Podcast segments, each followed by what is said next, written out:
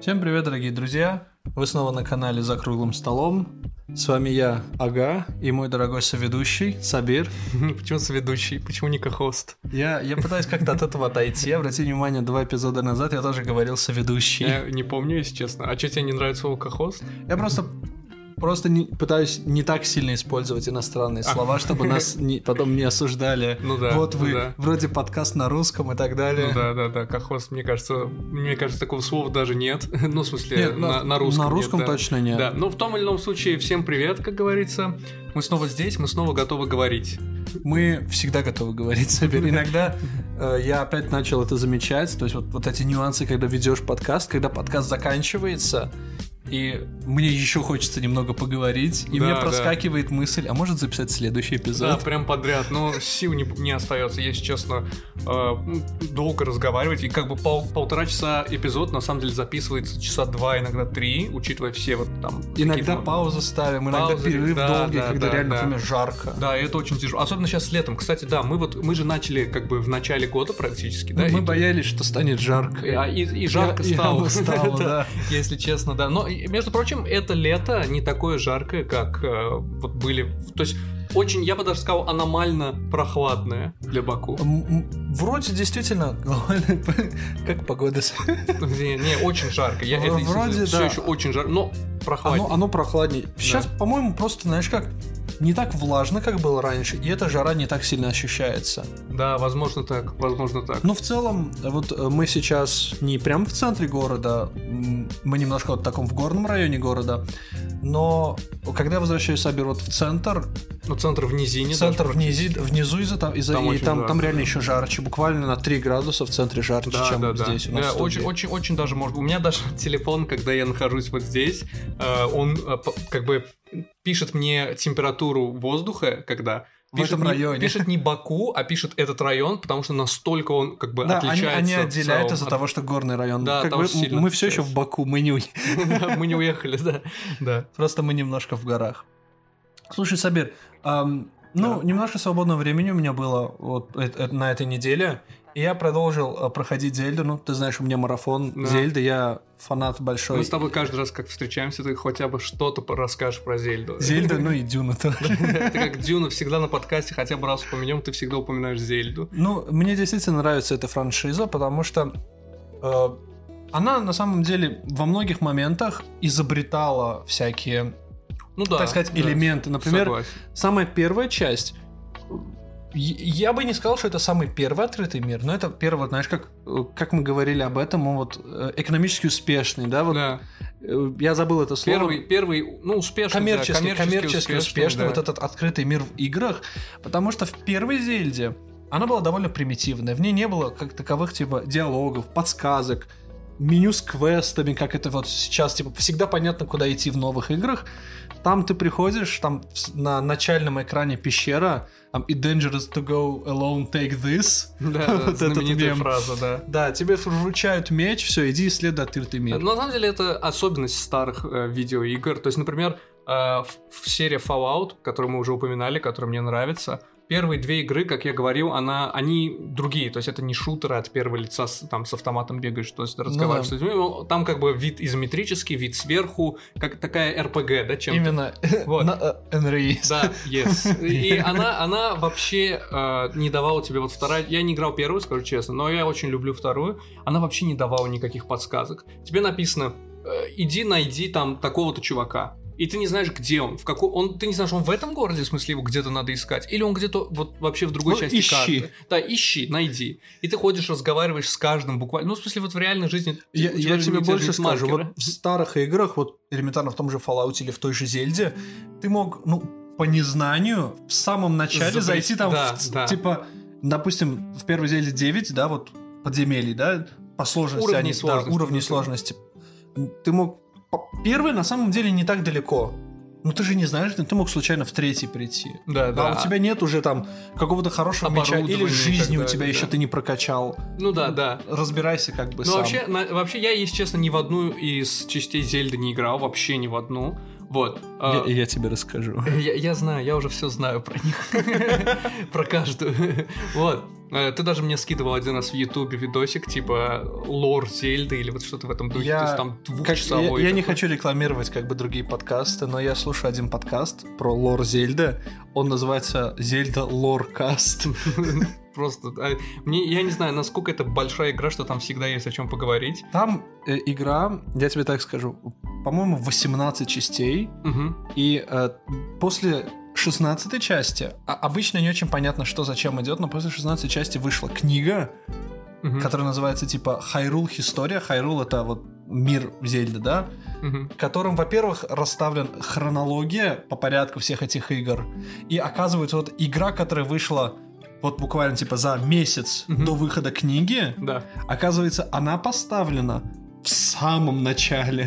То есть это типа На тот момент да? самая последняя игра это самый приквел всех приквелов. Ну, вообще по Зельде много контента. Даже манга есть, например, по Зельде, я знаю. Я просто не, пом- не, не уверен и не помню, что из этого все канона, что не... То есть, что вот реально признано разработчиками как реально, э, то есть, как бы часть этой франшизы, часть истории, а что это просто fan fiction. Все очень просто. Вот Hyrule Historia, все игры, которые упомянуты в ней, все официальные игры Зельда. Мгм. Например, есть, э, ну, была консоль Philips CD, что-то такое. Я которая- никогда в жизни даже не слышал. Ее про нее никто никогда в жизни не слышал, но она была.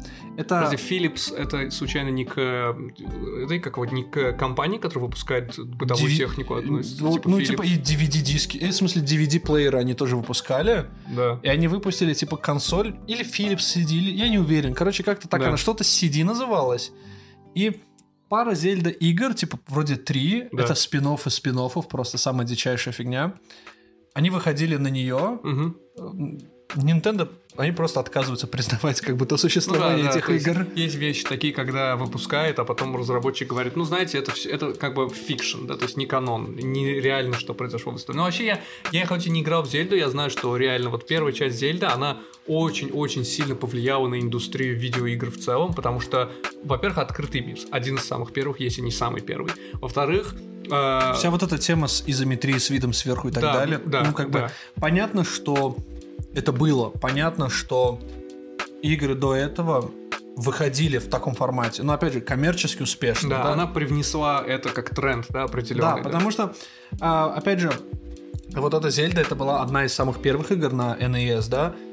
Например, NES, вот консоль Nintendo Entertainment System, Мгм. опять же, вот одна из первых массово там и с- понятно, что были типа Atari, там 2600, были все эти консоли, но все это, оно не называлось непосредственно типа игровыми консолями. Тогда, сейчас мы их так называем, тогда это был вот там типа прис- домашний аркадный автомат, а как-то так да, шло, да. да. И это не было супер коммерчески успешно. Вот, то есть Atari, если сейчас у кого-то спросишь, а что за... Не очень понятно. Да. А э, тогда как бы было нормально. И Nintendo Entertainment System, она поэтому не называлась гейм-консоль и все такое, игровая консоль. Нет, она Nintendo развлекательная система. То есть, Мгм. чтобы... а- они не хотели повторить вот этот крах игровых консолей того мгм. времени, поэтому они... э, Ну, я немножко отошел, я к чему веду. Вот, например, она выходила с картриджем первого Super Mario Bros. в коробке. Мгм. Ну, как бы вот Legend of Zelda одна из игр, которая вышла вот там в первый, там, допустим, год, вот сроки, да, когда она вышла. Мгм. И, опять же, коммерчески успешно. То есть, я так скажу. хочешь сказать, что консоль как бы только вышла, и у людей особо выбора игр еще не было, было 2-3 игры, и одна из них Буквально была в коробке была вот Super Mario Bros. И как бы это был двойной картридж, там еще была игра Duck Hunt, А, ну, уточки, где да. это- пистолет, да, вот да, пистолет. был в комплекте, Да, и уточек надо было стрелять. И там не за горами вышел Super Mario Bros. 2, Legend of Zelda вышел, ну и потом пошло все вот это так далее. А да? какая игра, ты бы сказал, довела вот этот вот концепт открытого мира до совершенства? То, то есть, смотри, что я имею в виду под концептом открытого мира, да? То есть, ну, во-первых, это буквально у тебя открытый мир, тебе, тебя никто не толкает выполнять основной квест, ты можешь делать все, что хочешь, общаться с людьми, исследовать мир и так далее. И в котором а, вот исследование, оно именно дает какие-то результаты. То есть, например, я приведу пример, да? Есть игра, а, называется Rage, Rage 2. Частности. Да-да-да, я, я играл слышал. во вторую только часть, э, но я думаю, что первая не сильно от нее отличается. Там исследовать мир не так интересно. То есть это, по сути, что такое? Ты бегаешь, стреляешь, это как Mad Max, мир похож на Mad Max. То есть пустыня, Ага. бандиты, разбойники на машинах все разъезжают туда-сюда. Но все твое исследование законч- заканчивается тем, что ты находишь, например, лагерь бандитов, и ты должен его уничтожить. Или ты находишь, допустим, какого-то человека, который говорит, мне нужна помощь, пожалуйста, вот там есть лагерь бандитов, его надо уничтожить. Да, типа, то есть все там все очень однообразно, и у эм, вот этих вот э, квестов второстепенных, заданий второстепенных, у них нет своего характера, у них нет какой-то фишечки. Какая игра, по-твоему, вот э, не- э, довела вот это вот до совершенства? Смотри, у меня есть ответ на твой вопрос, но я к нему подойду издалека. Я сначала хочу упомянуть э, легенду Зельды Ocarina of Time, ну, Ocarina времени, это музыкальный инструмент, который был в игре. Это первая Зельда, она вышла на консоль Nintendo 64, это первая Зельда в трехмерном мире, так сказать, да. А, И она очень была, так сказать, влиятельной на поколение того времени, Мгм. когда это был снова же открытый мир, ты мог пойти куда угодно, но, естественно, не все локации были тебе доступны сразу, потому что у тебя не было инструментов. А, Ты должен был исследовать этот мир, ты должен был находить, например, а, в каждой Зельде есть такая фишка, как браслет силы, да. который позволяет тебе поднимать тяжелые камни. Просто так Мгм. ты поднять не можешь. А ты его получил, ты можешь поднять этот тяжелый камень и пройти дальше. А он загораживает путь. Он загораживает путь, да. Мне Или- это напом- напоминает одну вещь, но я, я, я постараюсь запомнить, когда Да, запомни. свою память. И, и- и теперь я хочу перейти немножко в современность. Вот э, игры по Ведьмаку, я думаю, я, я играл все три. Первый, второй я не до, не до конца прошел, потому что я, я не так, в принципе, я ни одну из них не прошел до конца. Ругайте меня, но мне просто не очень нравится, так сказать, вселенная Ведьмака, как бы слишком О, такой. мне тоже, мне кажется, нас Оно слишком высокое фэнтези для меня. Я, я, я не очень такое люблю. Хотя как бы мрачнота на самом деле тоже а- присутствует. Она но- классная, игра хорошая, игра интересная, просто Да. в какой-то момент вот этот мой вау-эффект от всего мира этого Если чуть-чуть честно, подослаб. если честно, меня не цепляют э, даже особо сильно персонажи. То есть я не, я, я не чувствую, я играю Ведьмака, я не чувствую, типа, вау, как мне интересно следить за судьбами вот этих людей. Как бы я, Вот у меня тоже я это про- я было. просто играл, потому что мне было интересно и весело. так Но, как бы. тем не менее, во всех Ведьмаках сюжет довольно интересный. ну да, да. Ну вот, в- ну, естественно, каждый из Ведьмаков, до Ведьмака выходили там и Готика и так далее, и The Elder Scrolls, которая просто легендарная игра в Да. плане вот, вот этих э, открытый мир, RPG и так Да. далее. Но, а, так сказать, Ведьмак 3, по ощущению, он довел все вот это до э, вот исследования мира. Ты мог прийти в какую-то любую деревеньку, и тебе такой, ой, ведьмак, помоги, там монстр. Идешь, убиваешь монстра, находишь себе какие-то ингредиенты до зелий, все, ты там можешь варить новые Да. зелья. Там просто у квестов часто бывает какой-то какая-то фишка. То есть ты не, ты не видишь это, как, например, вот я упомянул, какой-то какой-то мужик просит тебя убить каких-то бандитов. Там Да, всегда там есть как бы, что-то, да. всегда есть какая-то загвоздка, всегда есть какая-то интересная э, сюжетная линия у каждого. Даже у самых вот этих, Да. типа, посторонних квестов, которые ты мог... Большинство, которые даже не находят. Разработчики вот добавили, зная, что его никто не найдет. Но там вот CD Projekt Red, они вложили душу, и даже основной квест, элементарно вот эта ветка Кровавого Барона, которая вот одна из первых веток, Да. очень цепляет. То, то, как вот про его дочь, про его жену. Мне нравится, что там нету, по идее, хорошего, хорошей концовки у нее Да, нет. там нет хорошей. Все концовки плохие. Их, по-моему, две суммарно, да, или три, возможно, у этого второстепенного Сабир, квеста. Сабир, сейчас я введу небольшой раздор Да. между теми нашими слушателями, которые играли в третьего Ведьмака. Да, Трис или Енифер? Трис. Я с тобой согласен. Можете, можете. Я, я, я говорил это много раз и скажу еще раз. Все, кто выбирают Енифер, они говорят, они их единственный аргумент в том, что это по канону. Типа по книгам Геральт там любит Енифер, ему не нравится, ну как не нравится Трис, да, в смысле Ну, ему ну не нужна Трис. Каждый, кто играет Ведьмака, я, например, не читал Ведьмака, кто играет Ведьмака ради своего интереса, выбирает Да. Трис в итоге. У меня э, э, наш э, друг Эльшат, вот который приезжал к нам из Измира, был Да, да. гостем на подкасте, он э, говорит, он читал книги очень так упорно, он большой фанат на самом-то деле, и он говорит, что э, в игра, ну по крайней мере третья часть, э, очень как бы сильно исказила на самом деле Енифер, она не такая в книгах, а книги это первоисточник, то есть Енифер в книгах как бы оригинальная, Енифер в игре это уже интерпретация Мне кажется, в этом плане и в кино, и в фильмах, э, и в кино, и в Да, фильмах, замечательно. и, и в- и в кино, фильмах, и в играх, Да. никогда э, делать, давай так, давай заново, делать прямую адаптацию, то есть вот прямо все как есть переносить, Не всегда хорошо. не всегда да. хорошо, потому что, допустим, я уже читал книгу, зачем мне смотреть фильм? Что там нового я увижу? Ну да, есть, Или есть такая я тема. уже читал книгу, смысл мне играть, там все то же самое. Да, возможно, А возможно. поиграть в игру и увидеть какой-то другой, Мгм, этот, э, так сказать, Ну, другую интерпретацию. да, интерпретацию. этого Или всего, знаешь, да. как вот смотрел, например, Гарри Поттера фильмы. Да. Ну, как бы все, кто читали Гарри Поттера, Гарри Поттера знают, что все было не прям точь-в-точь, как они это показали. Или а, вот я, я сначала, например, я сначала читал Хоббита, причем Хоббит мне так понравился, книга. Мгм. Я ее прочел там типа за один вечер. Вот я не спал, я все прочел разом. Мгм. А мне так хорошо понравилось. И потом, когда я смотрел фильм, я такой, что-то происходит, происходит, например, в фильме, я вот, помнишь там, я не знаю, ты Я смотрел не смотрел или нет? «Хоббита», нет. В общем, там в фильме была одна сцена в битве э, на... Пяти воинств? Не-не-не, не, не в фильме битва, а, А. одна была битва там типа на реке, и там Мгм. показали одного урука, одного орка, Мгм. который за ними охотился. Ага. И этого орка, который за ними охотился, его в книге не было. Я Мгм. когда его увидел, я такой, а, а кто это нафиг такой? Откуда он нарисовался? Но, с другой стороны, это добавило интерес мне просмотреть фильм после того, как я почитал книгу, когда я такой, хорошо, а что в итоге с этим орком будет? В Ну книге да, этого да. не было. Это проблемы вообще не только в фильмах, книгах и так далее, ремейков, да, то есть когда кто-то берет и делает ремейк, э, с одной стороны, если ты сильно изменишь, там всегда нужен баланс, да, если ты сильно изменишь, фанаты... Все скажут, что это Да, уже не то. Это уже не то. Это уже не ремейк, да, как бы это уже какой-то, не знаю. Что-то Поэтому, новое. Кстати, очень многие э, используют вот не слово ремейк, а какие-то другие слова из разряда типа реинтерпретация. Да, знаешь, типа вот такого, чтобы как бы увести от себя, если что, стрелки, что, мол, я не сделал то же самое, я не просто типа взял, улучшил графику и там все. Я как бы по-другому это сделал. Например, вот э, когда Warcraft 3, одна, даже не одна, моя самая любимая игра, ее вот ремейк, скажем так, выпускался, его назвали Reforged, типа перекованный, и обещали сделать там много чего по-другому, но по итогу на самом деле не так уж сильно и поменялось. Вот там реально просто графика стала лучше, по, по сути, и пару уровней буквально чуть-чуть поменялось. Тут есть один нюанс. Да. Поменять графику это не ремейк.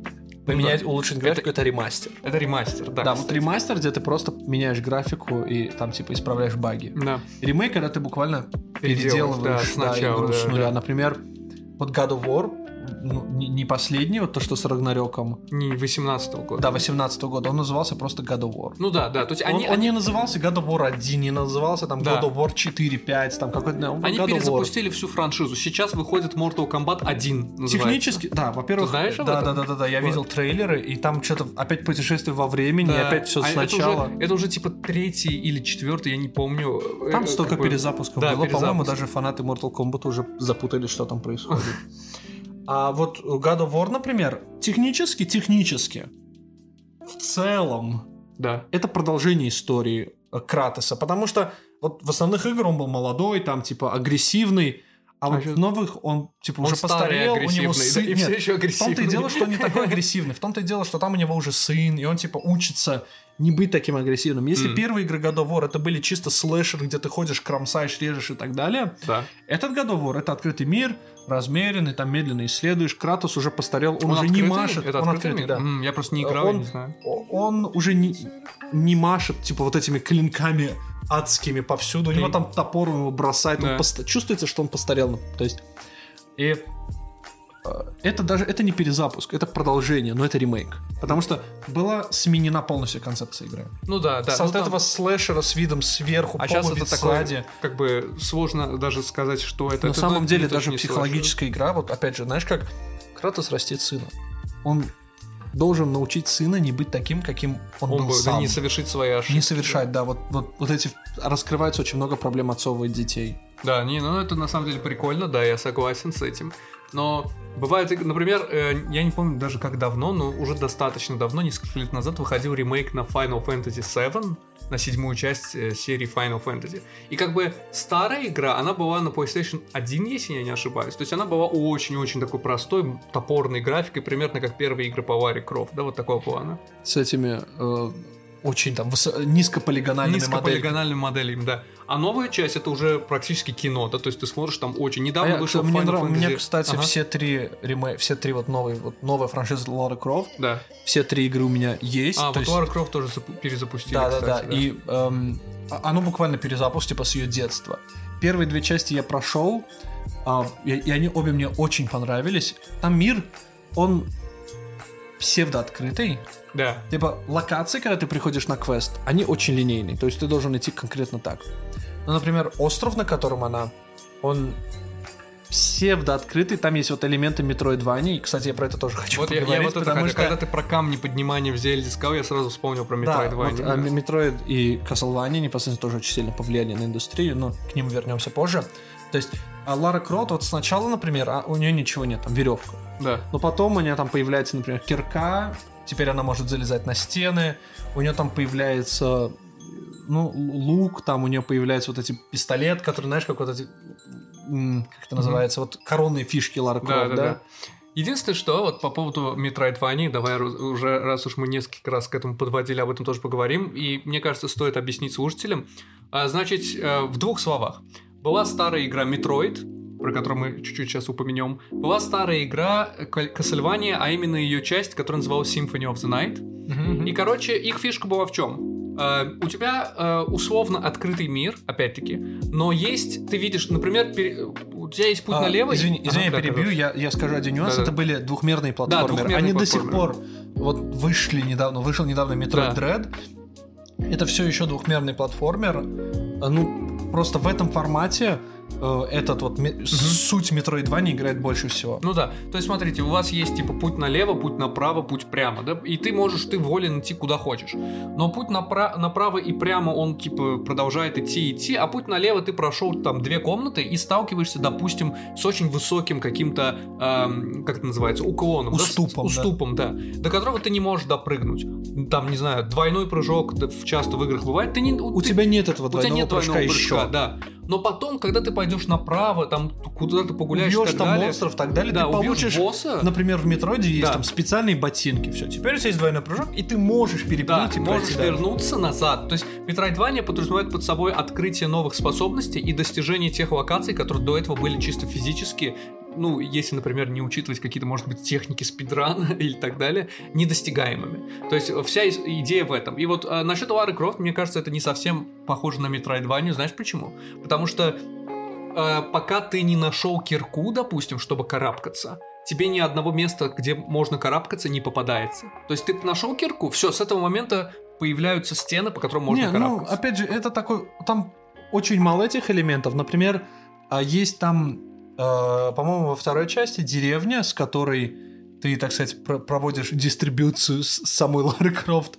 по разным вот этим гробницам на острове.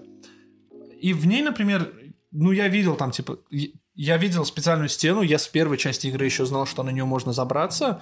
Ну, там, ну, как ты знаешь, каждая новая игра надо учиться всему заново. Ну да, да. Да, ну как бы она, допустим, забыла кирку дома, на этот остров она ее не принесла.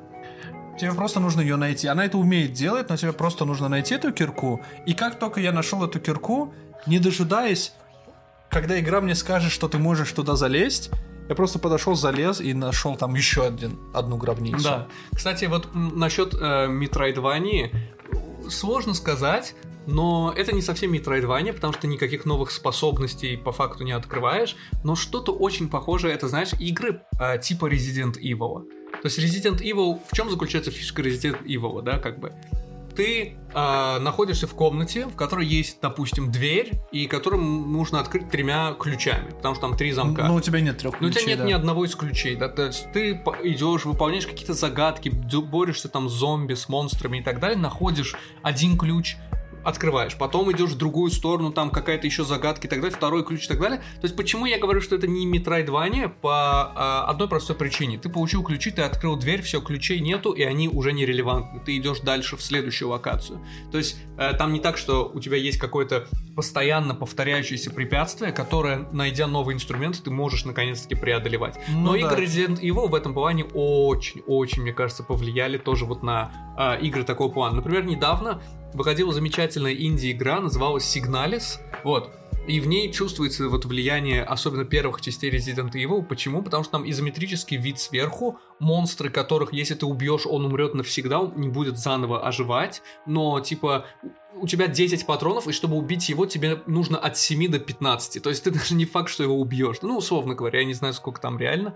Вот. И там тоже пять дверей, все закрыты, кроме одной. И если ты пойдешь туда, ты найдешь там в итоге ключ-карту, с помощью которой открыть там одну из вот этих дверей, там найдешь что-то еще и так далее. То есть там мистика, загадка, то есть чем-то похоже на Resident Evil и на Silent Hill игры. А они, мне Silent кажется, очень... Hill мне, кстати, очень нравится, особенно решение вот Ой, я был Silent Hill. маленьким, мне Silent Hill, когда Было играл, так, было страшно, и да. было страшно не из-за того, что было что-то страшное, просто туман так пугал. Не, мне было страшно реально. Мне, мне- меня очень пугал пирамидоголовый, и меня очень... Но меня даже больше, чем он, пугали медсестрички зомби. вот эти. Медсестры, по-моему, страшнее. Да. Он, понятно, он где-то есть, но он один, а медсестр везде. Знаешь, в чем фишка? Э, Я как-то видел один эм, видосик на Ютубе про то, почему японские хорроры часто нам кажутся гораздо страшнее, чем, ну, например, европейские, западные, да, скажем так.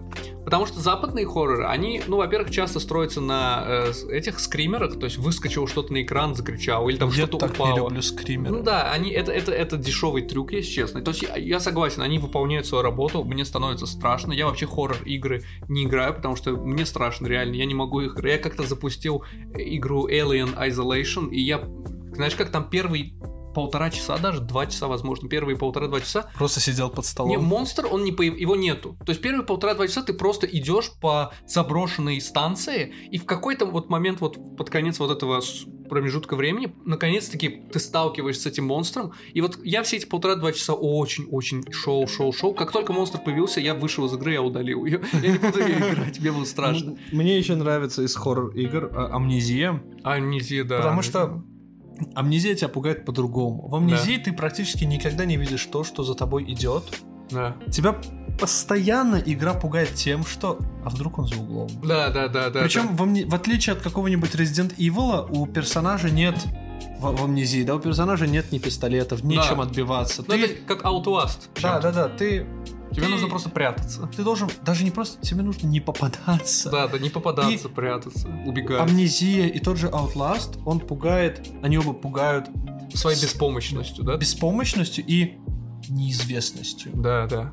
Чаще всего ты не знаешь, что за тобой гонится, и просто звуки того, что там оно есть, а ну как бы такие игры всегда играются в каких-нибудь классных больших наушниках с погружением в темноте ночью. Еще, знаешь как, я даже, я даже не уверен, что страшнее. Знать, что ты, например, как в амнезии, ничего не можешь сделать монстру, и все, что тебе остается, это убегать. э, либо в том же Слендермене, кстати, кстати, очень Да, да, да, известно. да. Либо э, второй вариант, когда ты можешь с ними бороться, но у тебя очень ограниченный ресурс. Например, была игра, даже она не совсем... Это фанатами сделаны, по-моему, на основе... э, на движке Half-Life. э, игра была... Называлась Cry of Fear.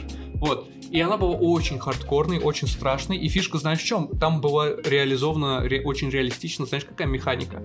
Если ты, например, в- у тебя в магазине пистолета 4, ну, 4 мало, 10 патронов, ты выстрелил 2 и типа сразу перезарядился, оставшиеся 8 ты выкидываешь. У тебя их нету. То есть ты должен, если у тебя один патрон в магазине, ты такой, блин, перезарядиться, чтобы было 10, либо один этот выстрелить и потом перезаряжаться уже, чтобы... э, Потому что если я сейчас перезаряжусь, я этот один потеряю навсегда. А еще есть Да. какая-то игра, я точно даже не знаю, просто я слышал, которой ты даже не знаешь, сколько у тебя патронов в обойме осталось. Ты должен стрелять, Считать, да, да, да. считать сам. Да, были, были такие игры раньше. Но да, их еще знаешь, много. какие игры, которые повлияли на шутеры от, от М. первого лица, раз заговорили про оружие? А, Half-Life, Да, Half-Life, определенно. Вообще вся франшиза. Первая Да. часть, вторая часть, даже эпизоды. Алекс вот на VR-игры как сильно повлиял. И Call of Duty. Особенно, особенно Call of Duty, вот четвертый Modern Warfare. Мне кажется, мне кажется, что на... Давай по, по одному, да, пойдем. А, а, я очень люблю Half-Life. Я очень люблю, это одна из моих Да, самых любимых Half-Life вообще франшиз и так далее, потому что она очень простая, я согласен, то есть по меркам современных игр многие скажут, что а что там такого, коридорный, бегаешь, стреляешь, что типа такого. У нее очень э, хорошо реализован, во-первых, сюжетный механизм. Для коридорного шутера, где ты просто бегаешь и стреляешь, там Ну, отличный э, сюжет. Давай так, э, коридорный шутер в самом начале Doom. Да, Ну, как. Doom, Wolfenstein, вот, вот это Да, все. да, Wolfenstein 3D, по-моему, первый э, шутер от первого лица, если не ошибаюсь, нет? Или... Нет, первый шутер от первого лица это GoldenEye. В смысле, Гол- трехмерный шутер это GoldenEye. Не-не-не, не трех, вообще, в принципе, от первого лица первый шутер. По-моему, это был Wolfenstein 3D. Он даже назывался 3D, потому А что ты, типа, же- можешь... А как же сказать- Doom? По-моему, Первый Doom не в следующем. Разве? Техноманьяк может проверить. Техноманьяк проверит. Вот. Вот. И, короче, вот э, почему Half-Life, не только Half-Life мне нравится, мне нравятся вообще все игры на вот этом движке Source. ну, первый Half-Life не был на движке Source, но ты понял, короче. То есть Left 4 Dead, Portal очень мне нравится. Portal, кстати, тоже очень-очень сильно повлиял, мне кажется, на индустрию видеоигр, потому что он сделал жанр э, пазлов и головоломок более занимательными, чем типа решение мозаик, да, то есть или там чего-то такого-то, там игры в шашки. То есть это он добавил туда сюжет, он сделал это очень активным, интерактивным. То есть, мне кажется, после того, как вышел Portal, очень много игр, похожих на него, да, выходило. Реликта есть игра, есть Runner игра и так далее. Они не очень известны, да, потому что А, Portal... Super Liminal, кстати. Super Liminal, да. Portal, он просто занял вот эту Нишу пуста... Была пустота, да, и он- он да, там- поэтому он всем известен. Он типа самый известный на первом месте. И... Вот этот трехмерный головолом. Да, да, да. А по поводу шутеров, э, шутеров вот таких вот, э, как это правильно сказать, ну, мультиплеер, массовых мультиплеерных, я не уверен, что Call of Duty хоро- как бы хороший пример самый влиятельный. Я бы сказал, что там есть, э, во-первых, опять-таки, от того же э, Valve Counter-Strike, Counter-Strike, там... там есть Medal of Honor, и там есть Battlefield, первая самая игра, которая называлась Battlefield 1942. Да, да, да, Мне я- кажется, они очень Просто Call of Duty более коммерчески успешный, поэтому я про него Да, Call of Duty, мне кажется, Ну, из- Мы же говорим вот о более Да. вот этих Хотя популярных. Counter-Strike, мне кажется, в свое время Counter... вот самый первый, ну как самый первый, да, вот это 1.6, который самый вот такой, да, OG, типа OG. настоящий, там, Counter-Strike настоящих мужчин. Да, да, да. Он, он, мне кажется, в свое время так сильно разросся, по крайней мере, в В школе. Сабер, в кабинетах информатики, все просто локальная сеть, Честно, Counter-Strike. никогда не играл. Я не играл в Counter-Strike. Я вообще, ну, в смысле, никак не играл. В смысле, играл, но мне это никогда не было интересно. У меня суммарно за всю жизнь, наверное, часов 20. На... Даже не 20, А наверное, вроде 10. говоришь, что за автоматики, Сабир. Да, как, да, как да, так? Да, да, уже, уже Все-таки, всё. я тебя тогда пе- перевожу в команду Формулы-1. Не-не-не-не-не, назад, назад. Кстати, Техноманьяк проверил, А, а, Wolfenstein 3D действительно вышел на год, на целый Вот, год да, раньше да, Дума. Да, я знал, да, я знал. Wolfenstein, он поэтому и назывался 3D, потому что вся его фишка была в том, что он как бы от первого Ну, лица, и ты на можешь самом деле, если так подумать, а, Wolfenstein 3D, там все-таки было, конечно, типа налево и направо, не было вверх Ну да, да, вверх-вниз не было. А да. вот как раз-таки вот э, Gold- 007 GoldenEye, э, э, шутер от первого лица, на Nintendo 64, если я не ошибаюсь, если ошибаюсь, может, кто знает, исправьте меня, про агента 007, это Да. Джеймс Бонд, там был классный сюжет, там было интересное управление, и там у тебя вот уже появилось, когда ты можешь непосредственно не просто смотреть налево и направо, Да. а вот у тебя уже был типа прицелиться, там посмотреть ниже, посмотреть выше, вся Там вот вообще эта тема. очень спорный, мне кажется, вопрос в том, какой был шутер от первого лица первым, который позволил смотреть не только налево-направо, но еще и вверх-вниз. А, Потому что я почему-то, вот если бы меня спросили, у меня нету ответа на этот вопрос, но первая вот догадка, которую бы я сделал, была бы игра Quake, а не, 0, а не GoldenEye. Мне почему-то кажется, что Quake, он был даже раньше. Но это надо проверить. Мне кажется, Попросим техноманьяка попросим проверить. техноманьяка в перерыве проверим. Может быть, как раз сделаем перерыв? Ну давай как раз проверим. Ну вот.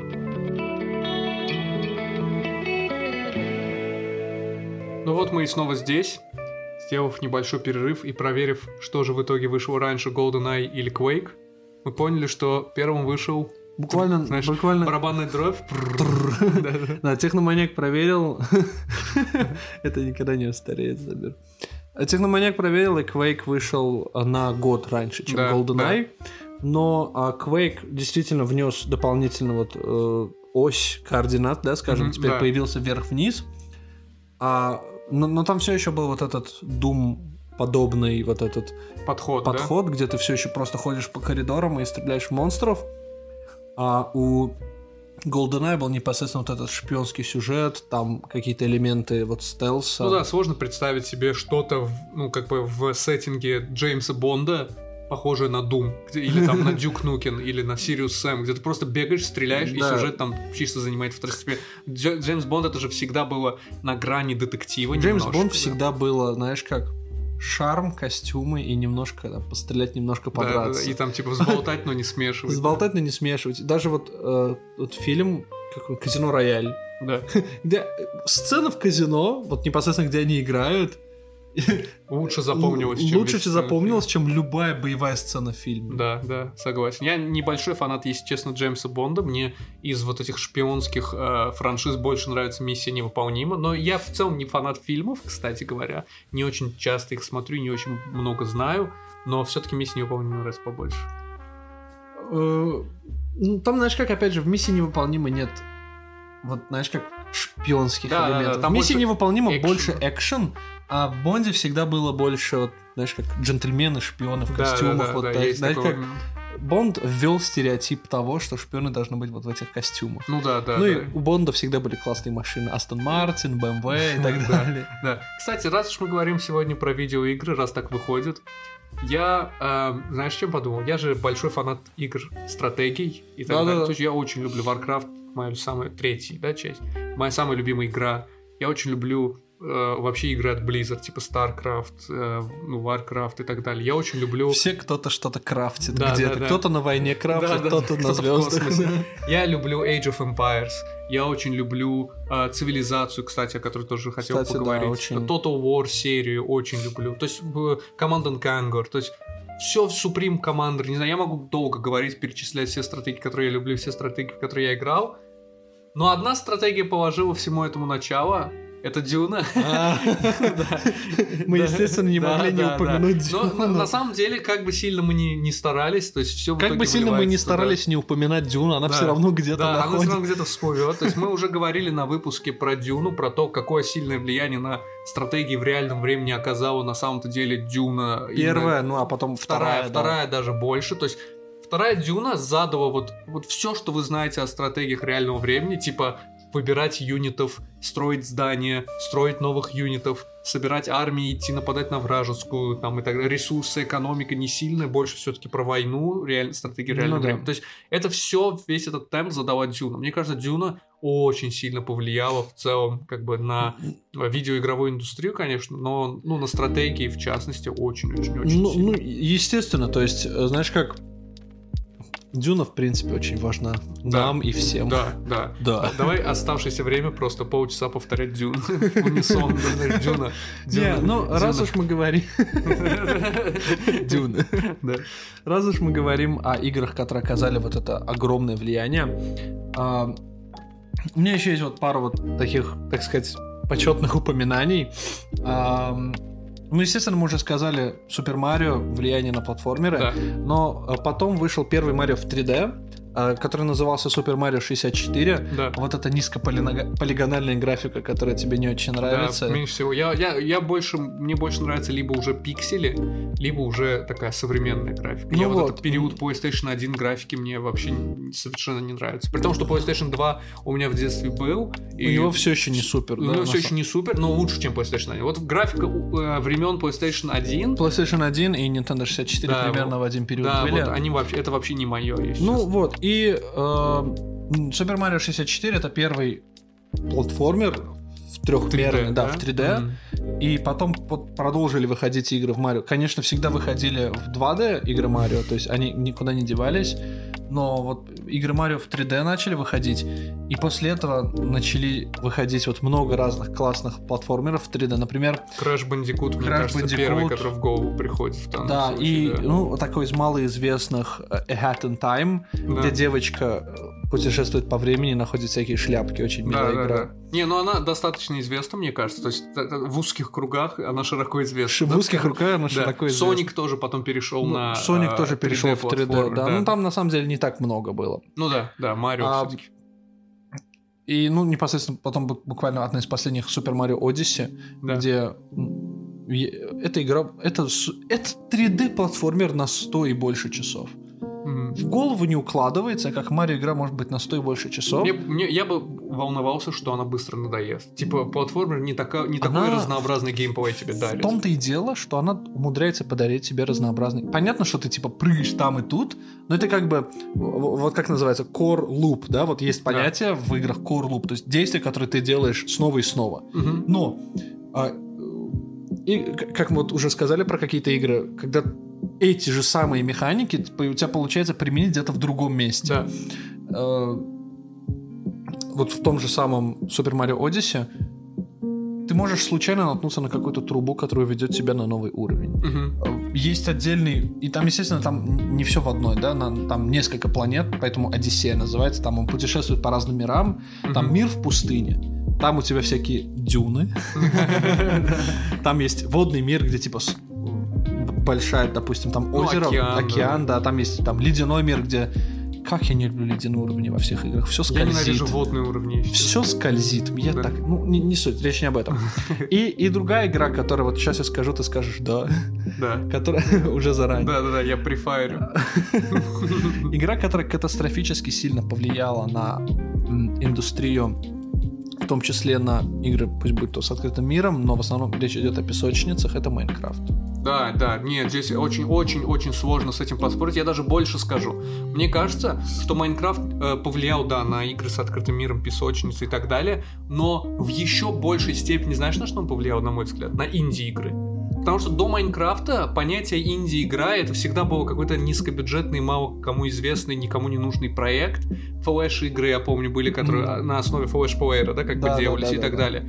А Майн- да, до, до Майнкрафта опять-таки были инди-разработчики, инди-игры и так далее, но мне кажется, Майнкрафт вывел всю эту э, игру на новый уровень. То есть э, с тех пор, как появился Майнкрафт, мне кажется, инди-игры перестали быть э, чем-то, знаешь, второсортным, чем-то из разряда вот есть Люди начали обращать на них внимание. да, люди начали. Вот э, я вообще очень люблю, если честно, инди-игры на самом-то деле. Учитывая, что о, ну, у меня не так много времени на самом-то деле играть. В принципе, я очень редко играю. Если я играю во что-то, с 90% вероятностью это будет инди-игра. Потому что я знаю, что она закончится быстрее, я знаю, что, как правило, она не затягивает настолько, типа вот сидишь, и сюжет он продолжается, продолжается и так далее. Например, сейчас я играю в игру Disco Elysium, это инди-игра, замечательнейшая, прекрасная игра, я могу часами о ней говорить и не заканчивать, вот, это инди-игра.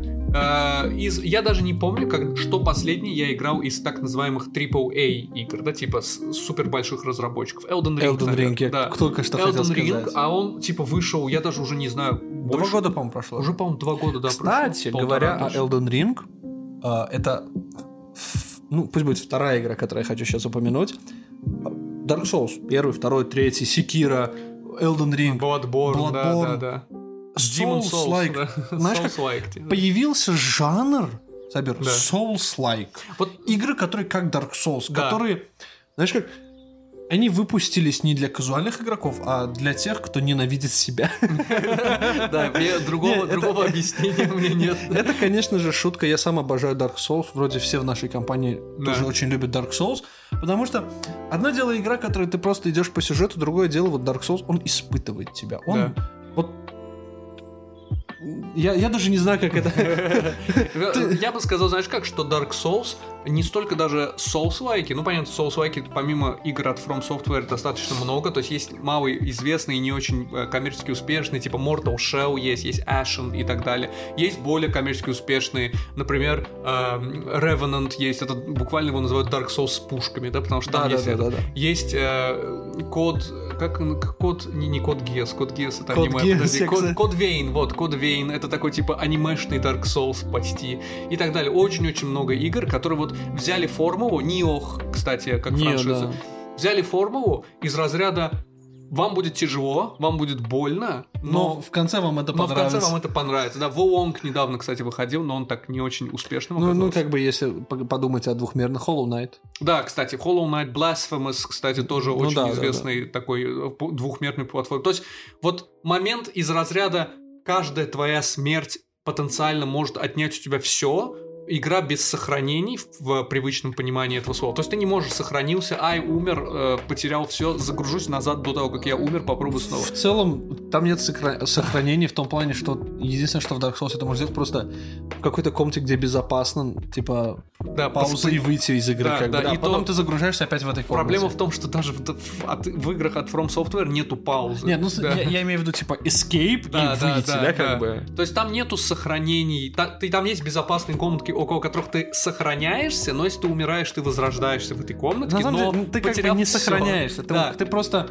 ставишь новую точку возрождения. Да, ты как бы поближе возрождения. возродишься. Да. Ты возродишься, и тебе нужно бежать туда, где ты умер, чтобы собрать э, ну, все потерянные и, опять, души и, и так опять далее. все возродились, опять всех гасить. Босс-раны, а, босс-раны, это... Да. Знаешь как, бывают босс-раны, ну, босс-ран, если что, это когда ты бежишь снова до места, где босс. Да, Да, потому босс- что босс тебя убил. Да, потому что босс тебя убил.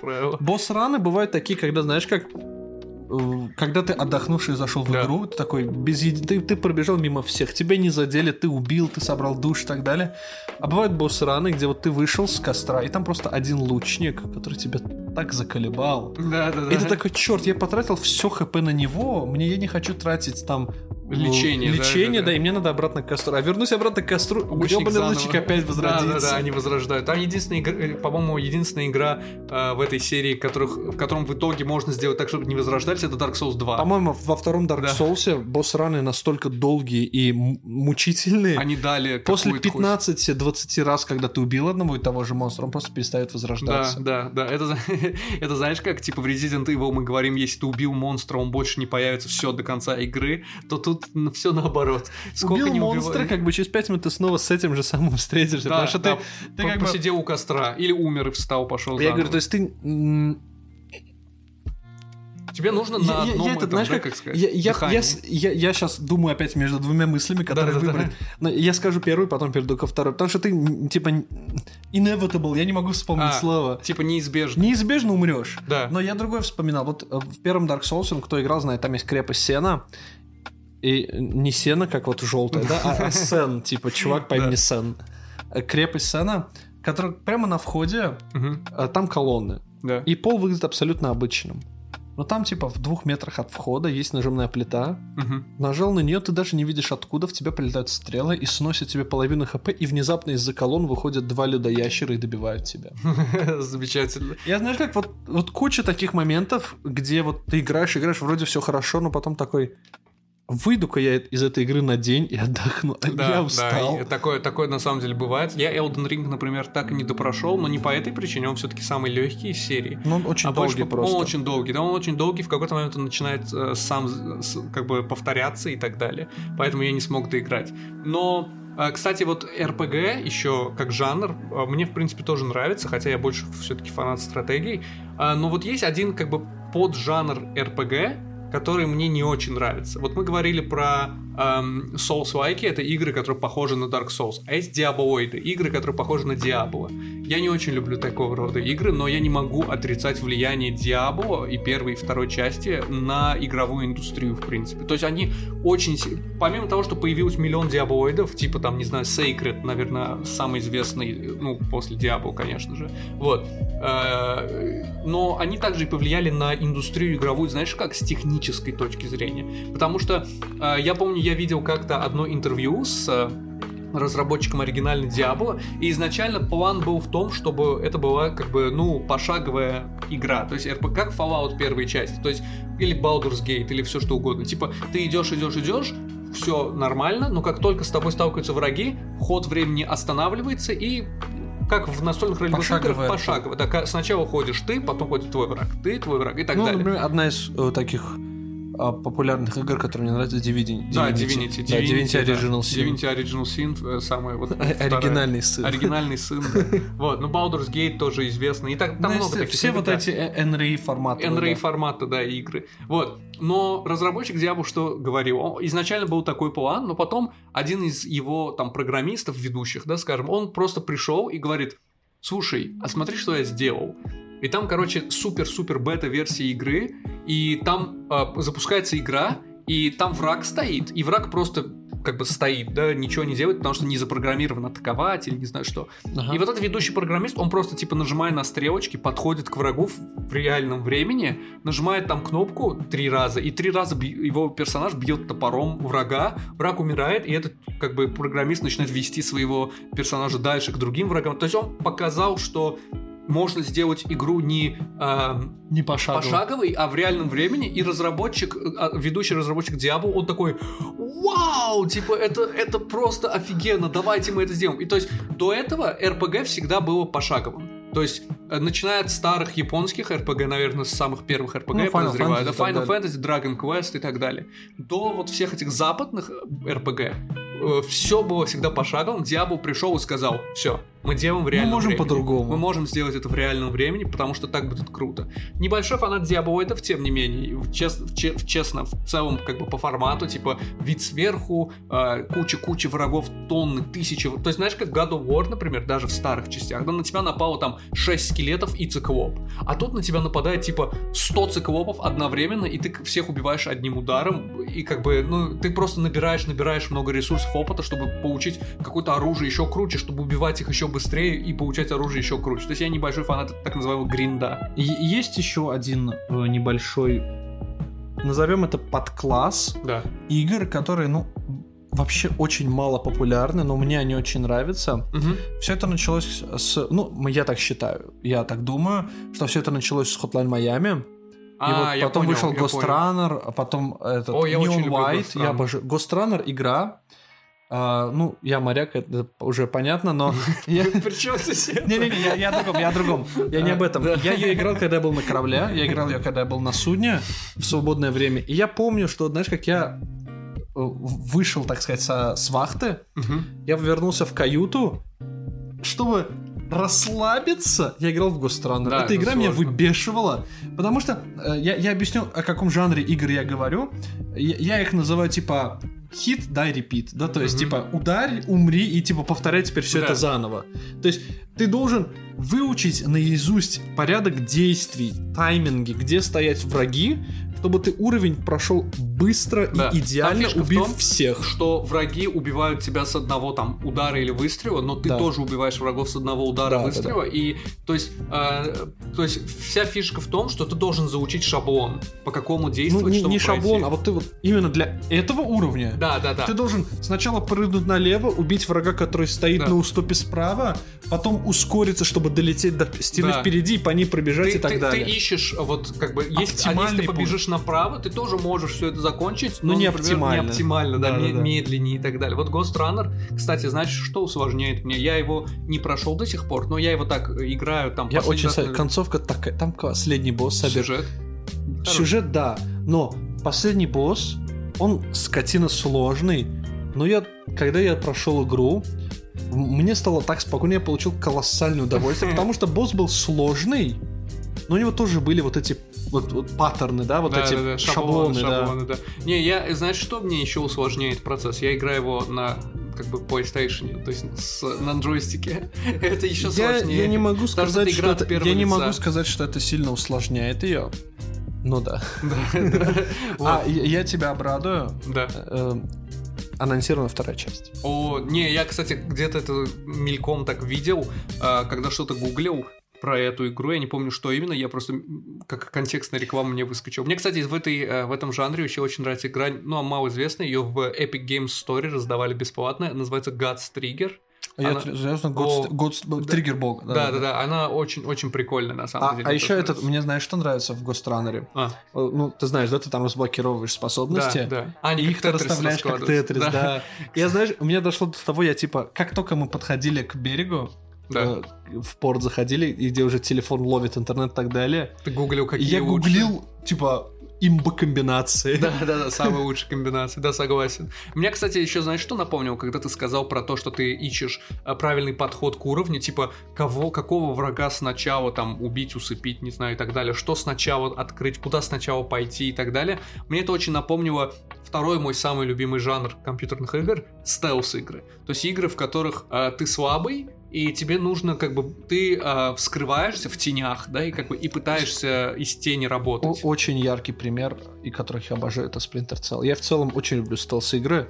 До такого, что если в игре есть возможность пройти по стелсу, Да, я, буду всегда- проходить да, по да. стелсу. То же самое. Например, Far Cry, серию игр Far Cry все знают, ну, не исключая первую часть, которая чисто открытый практически. Там есть, конечно, стелс, но он не очень хорошо работает. Первая и вторая часть вообще никак Да. не связаны с третьей. Да, дальше, вот, вот, что. вот. Типа, эм, э, там все знают эти игры как... а эти Резня. Игры, да, эти игры дают тебе резню. Они дают тебе в руки руки базуки, руки огнеметы, там, не знаю, все, что... Чуть ли танк тебе не дают. бензопилы. Да, да, чуть ли, та- чуть ли танк тебе не дают, чтобы ты пошел и устроил резню. Я, вс- я знаешь как, я, я никогда не был против резни в игры. Я всегда такой, да, резня, наливай. Как бы. Но здесь я как тот чувак с советского постера, типа, нет, не будет резни. Вы дали мне стелс, я предпочитаю стелс.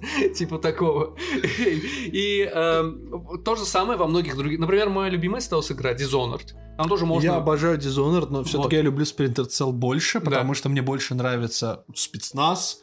У тебя там очки ночного зрения, ты на карточках по, по теням идешь, мне это намного Да, больше да, да. нравится, чем Вот. Dishonored. Э, и, например, Хитман тоже можно пройти, в принципе, Но, но устраивая резню. Hitman... Но он не совсем э, стелс, Он да. не совсем стелс. Потому что ты не прячешься, ты маскируешься. ты маскируешься, да, это то есть немножко... игра- Ну, это, мне кажется, Игра тебе дает слишком много инструментов для стелса. Вот Splinter. Cell такой вот есть тени, прячешься. Я думаю, что, я думаю, что э, Хитман это больше головоломка. Да, То есть ты можешь пойти, застрелить свою цель и уйти, но ты же знаешь, что там можно сделать так, чтобы обставить это все как Там ачивки же тебе Да, дают за и стелс. И, далее, вот да. люди, которые такие, я хочу Да, платину да, да. этой Есть, есть такое. Например, еще э, в этом, как его в, э, с, с систем- как бы в жанре стелса, мне очень нравится игра Thief, вор, она так и называется, да? А так от... э, ну, я, я, я немножко э, этот...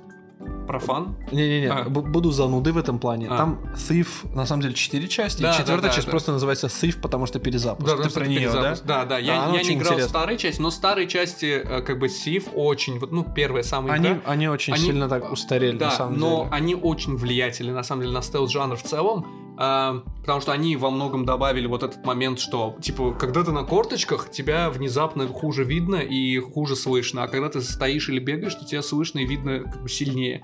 Это все придумано, на самом деле, было там, но игра, которая очень сильно, мне кажется, если я не ошибаюсь, она вообще, скажем так, изобрела саму идею того, что не всегда резня это ответ, и не всегда резня это вопрос с ответом да, а иногда типа резня либо не нужна, Это либо... опция. Да, это, вот, это опция. Deus Ex, например. Да, да, Deus Ex, кстати, тоже очень хорошее замечание, как RPG игра в том числе. Но а, я говорю сейчас про игру, которая вот впервые реально сделала так, что типа резня это не оп- даже не опция. То есть там нет, ты должен стелсить. Мне кажется, это МГС, Metal Gear. Ну, вообще, Metal Gear. Первая игра Metal Gear, а потом, соответственно, Metal Gear Solid. Они А, при- ну да, принесли- Snake. Ну да. Snake, Solid Да-да. Snake, вот это, вот это всё. обычная коробка, здесь ничего нет. Да, это именно, именно так. Вот, на самом деле, кстати, эта серия вообще, ну, Кадима гений, мы все это знаем, ну да, да. там, там Благо много чего. Кодзиме. Да.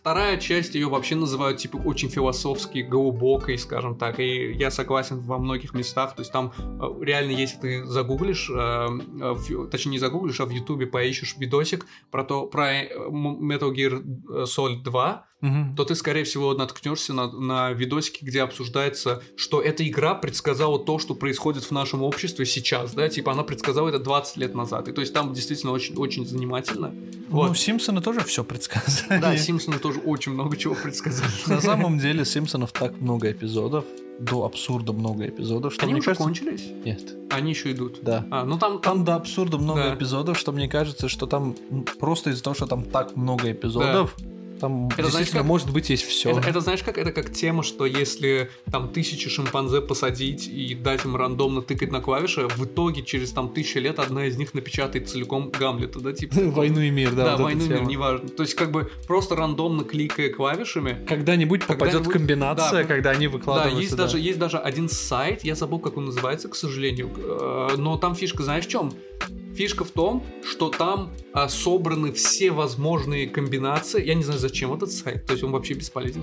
Все возможные комбинации из а, типа тысячи подряд идущих символов. То есть ты можешь ввести а, любой текст вплоть до тысячи символов, и он тебе скажет в этой вот как бы онлайн библиотеке, Да, где находится. Факториал всех этих Да, символов. То есть там, там типа, там типа, грубо говоря, эм, написано все, что было в тысячи символов, все, что можно уложить, описать. Да, все, да. что будет, грубо говоря, то есть там все, все предсказано. Там ты можешь ввести королева Елизавета умрет в такой-то день, и там это будет, и это там лежит уже, например, не знаю, с, с тех пор, как этот сайт открыли. Но Ну просто да. потому, что там все даты смерти, все даты указаны. Ну, понятно. Возможные. То есть это очень прикольно на самом-то деле. А еще, знаешь, э, вот сейчас раз мы обсуждаем, э, э, игры, да. Да. Э, жанр, который мы слегка вот пока обошли стороной и не успели вспомнить, файтинги. Да, И файтинги. непосредственно Street Fighter, Mortal Kombat и так Ну, далее. мне кажется, тут э, мы с тобой оба согласимся, что на- наверняка наиболее вли... Да, он не первый, но самый влиятельный это Mortal Kombat. Ну, ну, опять же, ударяемся в то, что сам вот супер коммерчески успешный, один из первых. Но я, я бы сказал наравне со Street Fighter. Ты думаешь? М, я- ну, опять же, знаешь, как там какое разделение было? Mortal Kombat был на Sega и потом был на PlayStation, Мгм. а Street Fighter был на Nintendo. И они выходили условно вровень как ответы друг другу. М, Интересно. Возможно, там один раньше, другой позже, но э, и до них тоже были файтеры, просто не Ну такие да, успешные. да, там были вот всякие вот, ну, малоизвестные, типа карате, там, что-то карате гай. Да, да просто два карате чувака, Да, два просто дубасят друг да, друга. Да, да, типа такого. Но мне кажется, тот, кто принес именно вот характер персонажам и так далее, это Резню привнес Mortal Kombat. Резню, несомненно, да. То есть всегда там Типа, я тебе так скажу, очень жестоко. до Mortal. Kombat этого нигде не было, это я Да. знаю как, как факт. В Mortal Kombat, ну, первым, от каждого удара отлетали капельки крови. Да, да, да. Но до сих пор так, на самом деле, если посмотреть на более современные игры, просто там а, оно было, знаешь, как в фильмах «Убить Билла», да, из разряда, то есть пшш, вот этот фонтан Да, крови да, да, туда-сюда. да, В современных играх это сделано более реалистично, конечно же. Кстати, скоро выходит очередной перезапуск. Ну да, ты, ты уже упомянул об Да, этом, да. это просто... А, Еще, кстати, другой жанр, который мы, мы упоминали, типа Souls-like, мы упоминали э, Metroidvania, то есть как игры, которые, ну, похожи чем-то в, на в новый предыдущие. жанр, да? Но- новый жанр в каком-то смысле, наверное, создали. Роуглайки еще есть. Их была игра Rogue, и Ну, сделаны роуглайки. Эм, Роуглайки на самом деле сейчас чуть-чуть поубавились по ощущению. Ты думаешь, мне кажется, Мне, наоборот. мне, так, у меня такое ощущение, потому что я меньше стал встречать. Мгм. Ну вот из, Я бы из сказал, что меньше условно- стало хороших просто. Ну, ну да. Да. Из хороших, вот реально клевых роуглайков, вот из последнего, а, Dead Cells. Dead ну, Cells. опять же, не самый, ну, типа, недавний, да? Да, да. Dead Cells. Супер. наверное. Хейдес, да, как Да. бы. Вот Уджал, большой фанат обоих, Обоих, и да. Dead Cells, и Хейдеса. А потом на телефон, э, как, как он назывался? Какой? Тоже роуглайк, вид сверху, где по комнаткам ты должен ходить. Он мне даже... Это буквально любой роу- роуглайк. Не-не-не, он у меня даже скачан на телефоне. Еще, кстати, Soul Knight. Soul Knight, если честно, впервые слышу. даже, Ой, а, мы вот с Чингизом, нашим э, хорошим другом Чингизом, честно говоря, каждый раз, когда мы называем кого-то друзей, это случайно пошло с первого эпизода Сабир. Да. И у нас это все время наш хороший друг, наш Ну да, дорогой ну друг. Так и есть. Так и есть, но как бы в начале, когда мы называли эти имена, и казалось, будто их никто не знает, сейчас мы про всех говорим. Да, Наш друг Чингиз. Наш друг Чингиз, вот с ним этот Soul Knight очень веселый, он мультиплеерный до четырех игроков. Просто маленькие чувачки, они бегают по комнатам и рубят. И там много разных видов оружия, очень интересно. Мне кажется, кстати, и самым... Не то, что... Я бы не сказал, что это самый первый роуглайк, естественно, нет. Как бы самый первый роуглайк — это игра Rogue, собственно. А, давайте так скажем. Да. Самый первый роуглайк. э, До него, скорее всего, что-то выходило. Да, Да. но мы опять Ну же... да. А, так вот, самый первый э, роу... э, Точнее, не так, давай так. Роуглайк, который для меня стал, типа, я вот увидел это, и я такой, о, действительно, оригинальный концепт, и мне кажется, весь мир как бы также обратил на это внимание, и весь мир после этого полюбил роуглайки. Мне кажется, это был Binding of Isaac. Паник у Вайзек шикарный роуглайк. Да. Он действительно весь мир в тот момент сказал Да, вау. да, мне кажется, надо немножечко пояснить по поводу того, что же такое роуглайк. Эм, Роуглайк это игры, в которых ты э, чем-то напоминает, я бы сказал, Dark Souls, но это еще хуже, в отличие от Dark Souls, потому что они не такие тяжелые, да. Но фишка в, в том, что если ты умрешь, например, или там другим методом проиграешь, ты начинаешь заново. И ты начинаешь заново всю игру. Ну, ну и как бы, какой нюанс? Процедурная генерация там присутствует, Процедура- а, да, да. рандомная генерация. То есть- Каждый, каждый реплей это новый. То есть это Да. даже не как Hotline Miami, например, игры, где ты типа заучиваешь шаблоны и начинаешь Не-не, двигаться ты там. просто ты теряешь весь прогресс, ты там все на первый уровень, там иди Да. проходи подземелье Да. заново. Да, много-много игр в этом жанре. А, это как его... Как это называется? Ганжен... Ган, что-то такое. Там, там типа смесь данжена Сейчас, и Там, ган. Тамерлана любо- любимая игра. Ему Щас. еще Rogue Legacy есть игра, очень такая известная. Давай, давай кажется, да. скажем Ганжен. Да, Если да, т- Тамик, напиши в комментариях. Да, Да, там много-много-много игр вот в этом жанре. Мне, например, очень нравится э, Darkest Dungeon, хотя это не совсем прям roguelike, потому что чисто технически там невозможно полностью проиграть и умереть. Просто ты, если ты потеряешь реально, то есть слишком много, скажем так, да, ударов судьбы получишь по себе, ты потеряешь так много прогресса, что тебе буквально придется практически начинать сначала. Проще перезай... пере... Просто проще, да, просто проще Да. зайти, э, точнее выйти, удалить и начать заново. Это, кстати, и на этом закончить. кстати, это называется такой жанр, я часто слышал, roguelite. То есть не похожий на роуг, а типа облегченный роуг. А, типа ну. как бы э, это не... Ну, ты- на русском они их Да. называют рогалики, да? Да. Рогалики. Ну, потому что роуглайк, Ну да, рогалики ро- и так далее. рогалалик. Да. Еще, кстати, игра, про которую я хотел упомянуть и даже пообещал немного, это цивилизация, серия А, игр да, да, цивилизация. да. Потому что мне кажется, цивилизация была. Она вышла первая часть очень давно для таких игр. По-моему, в 91-м. Что-то в этом Ну, духе. вот это была вот одна из тоже таких, так сказать, влиятельных пошаговых э, стратегий. Да, но она- Пошаговых в том плане, что, ага, Да. я похожу вот этим юнитом на эту клеточку, ходи теперь ты. То есть вот настольный формат, да, так Да. сказать. Мне кажется, э, она была первым даже, я бы даже сказал, не столько пошаговым, потому что я не уверен, вот, э, что было раньше цивилизация первая или Heroes of Might and Magic, э, потому что там тоже как бы пошагово, да, мы все работаем. Ам, Но она была точно, я уверен, первой в 4X формате. То есть э, Explore, А. Exploit, Expand, Exterminate. Да, Да, да, типа так. То есть там э, больше упора на развитие, на, получи... на там, получение новых технологий, Дре- ресурсов Древо и так в далее. э, цивилизации мне всегда казалось с какой-то стороны бесконечно сложным, но не потому что оно сложное, а потому что оно всегда было типа очень массивное. Да, древо И- наук, да, ты И, имеешь да, да, да. Вот, вот изучение технологий. И не всегда ты знаешь, что полезнее. Да, Каждый да. переигрыш ты такой, хорошо, я уже играл эту игру, я ее Я все, прохожу, я все еще ничего я не все еще понимаю. ничего не понимаю. Да, да. Я, на самом деле, я не знаю, мне кажется, это какого-то рода странность, но мне очень нравится в играх именно древо развития технологий. Неважно, это на стратегия или же это просто РПГ, где ты открываешь новые способности. Я люблю, когда ты знаешь, как тебе не дают Думать, ш- что мне понадобится да, да. больше. Мне нравится, когда тебе, например, да, то есть, давай так, выложи все вот эти способности просто в таблицу, и ты в любой момент можешь любую вкачать. Это не так интересно, как когда есть типа, «М, вот здесь вот на 163 уровне есть способность, которую я очень хочу, и я пойду по этой ветке. Есть, мне они тоже нравятся, но всегда есть нюанс. Когда в каких-то... Всегда есть нюанс. Всегда есть нюанс. Момент знаешь в чем?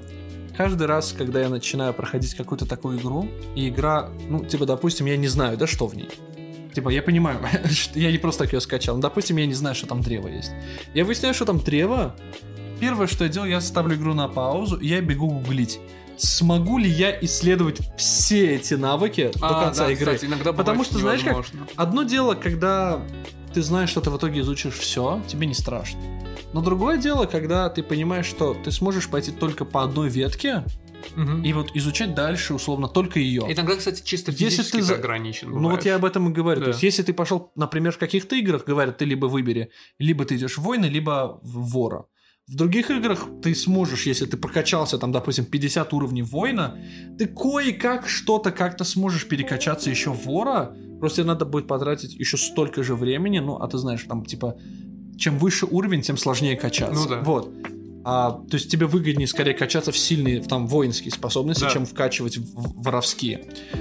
А, типа ли- или появляется такая мысль, да, или вот то, что я сейчас делаю, должно сработать, или мне придется начать заново и прокачиваться в другую сторону. А в некоторых играх в этом-то и проблема, что в каких-то играх работает только одна конкретная механика, даже если ты вкачаешься в стелс, тебе все равно придется делать резню. Соответственно, в стелс, например, прокачиваться смысла нет. Например, а, давай возьмем киберпанк.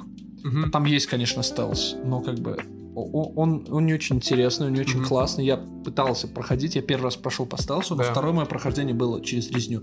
И я обратил внимание на то, что это действительно проще. Просто проще. Просто, проще и даже, я бы, наверное, сказал, интереснее и развлекательнее как-то. То есть я люблю стелс, я... Но у меня история с киберпанком короткая, у меня наиграно 6 часов, два из которых я создавал персонажа, а потом два выта- вылетал и боролся с багами, поэтому Я, я... ждал, пока баги будут Да, исправлены. мне кажется, мне кажется, мне стоит дать ему как-нибудь второй шанс, но это опять-таки возвращает меня к вопросу о том, что Игра на 100 часов. да, большие игры сейчас я особо не, не часто играю, да, я больше склоняюсь, когда у меня есть время поиграть либо в инди-игры, либо вообще не играть в видеоигры и заняться чем-то другим. да, Я из-за этого почитать. последнее время слился в сетевые шутеры.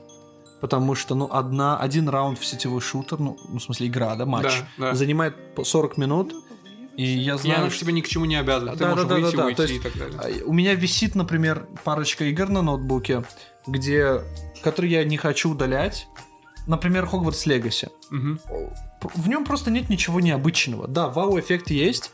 Я словил вау-эффект. После вау-эффекта я такой, а, ну, окей, обычная игра в открытом мире опять там на 50-100 часов. Ну да. Но мне совесть не позволяет ее удалить, потому что я ее уже прошел условную половину, да, может Мгм, не половину, мгм. но уже совесть требует ее закончить. Это как начатая книга, ты должен ее уже дочитать. Да. Даже да. если она неинтересная, но ты должен ее... То же самое с, с играми, да, у меня, по крайней мере. Поэтому я по большей части играю вот больше вот сейчас сетевые шутеры. Типа я пришел там, дела, работа там по дому, что-то, что-то, в 9 часов сел за компьютер, что я час буду играть в какую-то игру, потом Да, зак- типа час как-то не хватит. Ты знаешь, что тебе Я захочется. ее запускать буду минут 5, потому что Да. она большая и там долгая загрузка. Э, Потом ну, кат-сцены, диалоги и так далее еще минут 10 займут. Непосредственно на игру мне останется опять те же полчаса. Ну да. Я согласен, я согласен, я тебя понимаю на самом деле. Но я, например, никогда не был большим фанатом э, массовых мультиплеерных игр, никогда не был большим фанатом вот мультиплеерных шутеров. Я все-таки предпочитаю играть Опять, либо... опять шут, Сабир. Переходишь А. в команду Формулы-1. Ли- Я предпочитаю либо э, одиночную игру, либо игру, знаешь, типа э, командное прохождение игры, типа такого. А я люблю очень кооп. Мне, очень нравится коопы, да, коопы. например, э, вот серия игр Borderlands мне очень нравится. И я ее со своим хорошим другом, вот который живет в Германии, да, Саша. Я с ним, э, ну, кроме первой части, прошел все, что было. Вторую, а, а третью, еще вот то, что мы недавно начали играть, Deep Rock Galactic. Deep Rock Galactic. Кстати, тоже инди-игра. Замечательная. Инди-игра ни к чему тебя не обязывает. Да. Зашел полчаса, копаешь, отстреливаешься от этих жуков, все, можешь выходить Да, с чистой да, душой. отлично, отли- И тоже кооп, и к тому же еще и инди. Тоже мне очень понравилось. Если честно, я все больше и больше начинаю склоняться к тому, что инди-игры э, не умеют разочаровывать. Ну, Давай так. Будущее не за большими играми, Если мне только кажется. они не начнут э, исправляться. То есть, знаешь, какой нюанс? А, сейчас вот сколько в среднем стоит AAA проект? Ну, типа... э, 70 в долларов, Steam, правильно? Ну, не, это много для среднего. В среднем я бы сказал 50. Окей, давай возьмем 50. Ну, На самом деле они варьируются между 50... Ниже 50 я даже не Ну, видел. давай 60 скажем. Давай возьмем 60. У кого есть 60 долларов? У тех, кто работает, правильно? Да. Те, кто работают, они до 6 на работе, правильно? Но у них нет времени У играть. них нет времени играть игру на 100 часов. Понятно, он может купить игру за 50 долларов, и она на 100 часов, и он теперь должен играть Целый в нее год. да, год. да, да, да. В- Есть игры, например, Зель. Например, да, Breath of the Wild. Игра, которая технически тебе не обязывает в ней заседать многие часы. Ты можешь зайти, пройти одно х- один храм, там полчаса и выйти из нее. Она на 100 часов. Она большая. Она, да, она стоит 50 долларов. Но ее я могу играть короткими сессиями полгода. Да. Ну, например, какая-то игра, вот тот же God of War, например, который на много часов. Мне надо сесть и вот, знаешь, как на 2 часа, на 3 часа в день, например, погрузить себя в эту игру. Но у меня же нет столько свободного Да. времени. И иногда, если честно, Вот я, я утром в 6 не утра вышел охота. на работу, я Да. там на работе. Я вышел, я вечером пришел домой. Я поел, я чуть-чуть отдохнул. Мне там надо побриться, искупаться, там почитать Дюну. почитать Дюну, я не знаю, посмотреть там новый вышедший эпизод сериала. Все, у меня нет трех часов на игры, у меня полчаса осталось на Да, я согласен, я согласен в этом плане, да. Если, знаешь, как я сделал выбор в пользу инди-игр, ты больше сделал выбор в пользу мультиплеер- мультиплеерных шутеров. Ну да, ну да, то есть вот с нашим другом Максом вечерком там в 9 Да. часов он пишет, ага, играешь? Да, давай на одну зайдем. Кстати, еще один жанр, который э, меня многие ненавидят за это. Я не люблю гонки, вообще не люблю гонки. Никогда, ни. Вон с подкаста. Я, захватываю подкаст. Есть, есть один, есть один тип гонок, который э, я приемлю. Я бы не сказал, что я прям кайфую, но приемлю. Это гонки, где есть какое-то противостояние, например, как ну тот же Марио Карт, да, то есть перестреливаться друг с другом можно и так далее. Я, кажется, даже уже у меня дежавю, мне кажется, я уже говорил об этом. э, По-моему, ты об этом говорил на, подкасте, выпуске, да, на, подкасте, десятом эпизоде. Где ты был гостем, да, да. типа, так, ты уже по номерам помнишь, когда ты был гостем. Сабир, я каждый, я клянусь, я, я тебе все эпизоды, ну, практически наизусть могу сказать. Давай, конечно, это, это не проверять Да. Ты уверен на 90%? на 90%. Просто, опять же, я их много раз слушаю. Да. Я, я, я знаю, в каком эпизоде что было и кто где был. Ну, вот. И, короче, я это к чему говорю? э, может быть, ты разбираешься, я уверен, ты разбираешься лучше, может быть, ты скажешь свое мнение о том, какие, как, какая гоночная игра, наверное, самая вот влиятельная, или Наверное, я думаю, если бы я как бы пытался угадать, я бы, наверное, сказал франшиза Need for Speed. И, скорее всего, Need for Speed Underground. А, возможно, даже Most Wanted четвертого года а, или, да? какого, или седьмого. Я потому что Момент раз... знаешь какой? Ага. Момент знаешь какой? Фишка да. знаешь чем? Да. Я твои фразы буду красть. Фишка знаешь в чем? Сначала а... украдешь фразы, потом подкаст. Подкаст уже наполовину. Так вот, а, я разделю давай игры вот на несколько, да? Групп. Симуляторные. Ага а, аркадные, ну, аркадные я назову... Это ты про гонки? Да, да, да, да, да. А, Симуляторный, окей. который вот реализм и так далее. Ну, как формула, да, игра? Формула, да, реаль... Euro Truck Simulator. Технически тоже в чем там машина. Симуляторный, где все реализм. Вот на телефон Real Racing 3, например, есть. Очень кринж, но как бы ну, все довольно реалистично. Окей. Формула, э, я не знаю, насколько Forza Horizon симуляторная. Ну вот я точно знаю, что э, Gran Turismo очень симулярная, okay. симуляторная. А потом аркадный, вот Need for Speed, где ты и так далее, там... Нереалистичный, да? Нереалистичный. Ты знаешь, как дрифтовать в поворот это самый неоптимальный способ поворачивать. Ты теряешь так много скорости. Но в Need for Speed они такие дрифт. Да, ну да. Вот. А, и а, вот такие боевые, как Mario Kart, как вот а, Crash Team Racing, как вот а, куча игр, где ты должен стрелять в другие машины. Да. А, и давай так, давай в каждом жанре я назову по игре. Пусть будет вот Mario Kart. Я думаю, Mario Kart, да. Mario Kart, потому что, ну, до ну, вот самый первый Мне кажется, выходил это на... типа no comments. Да, да. В смысле, блин, что там обсуждать? Что там обсуждать? Uh-huh. А франшиза Need for Speed, давай не будем называть конкретную. Кто-то да. что-то где-то как-то играл. Для меня это un- uh, Most Wanted, для кого-то это Underground. Ага. Более того, вот первый Most Wanted, а потом второй Most Wanted, обе мне очень нравятся. Mm-hmm. Просто в первом Most Wanted он более мрачный, и, ну, такой аутентичный. Э, имеется в виду цветовая гамма более мрачная. А вот, э, э, как его... А в новом Most Wanted он более яркий, там машины круче. Кстати, а, вернусь к боевым, еще Блюр.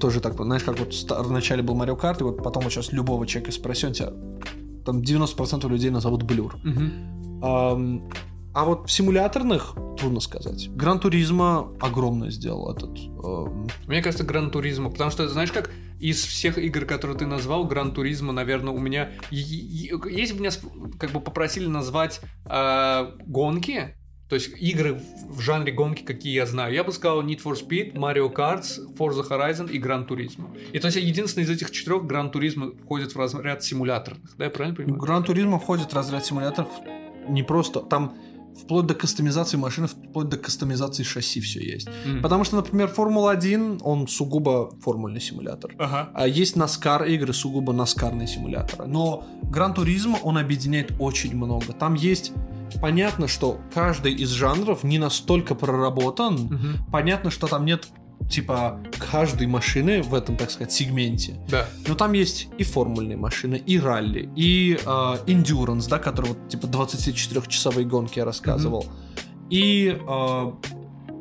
и NASCAR тот же. То есть все вот эти, так сказать, жанры гонок, да. они там есть, и они на очень высоком уровне реализма.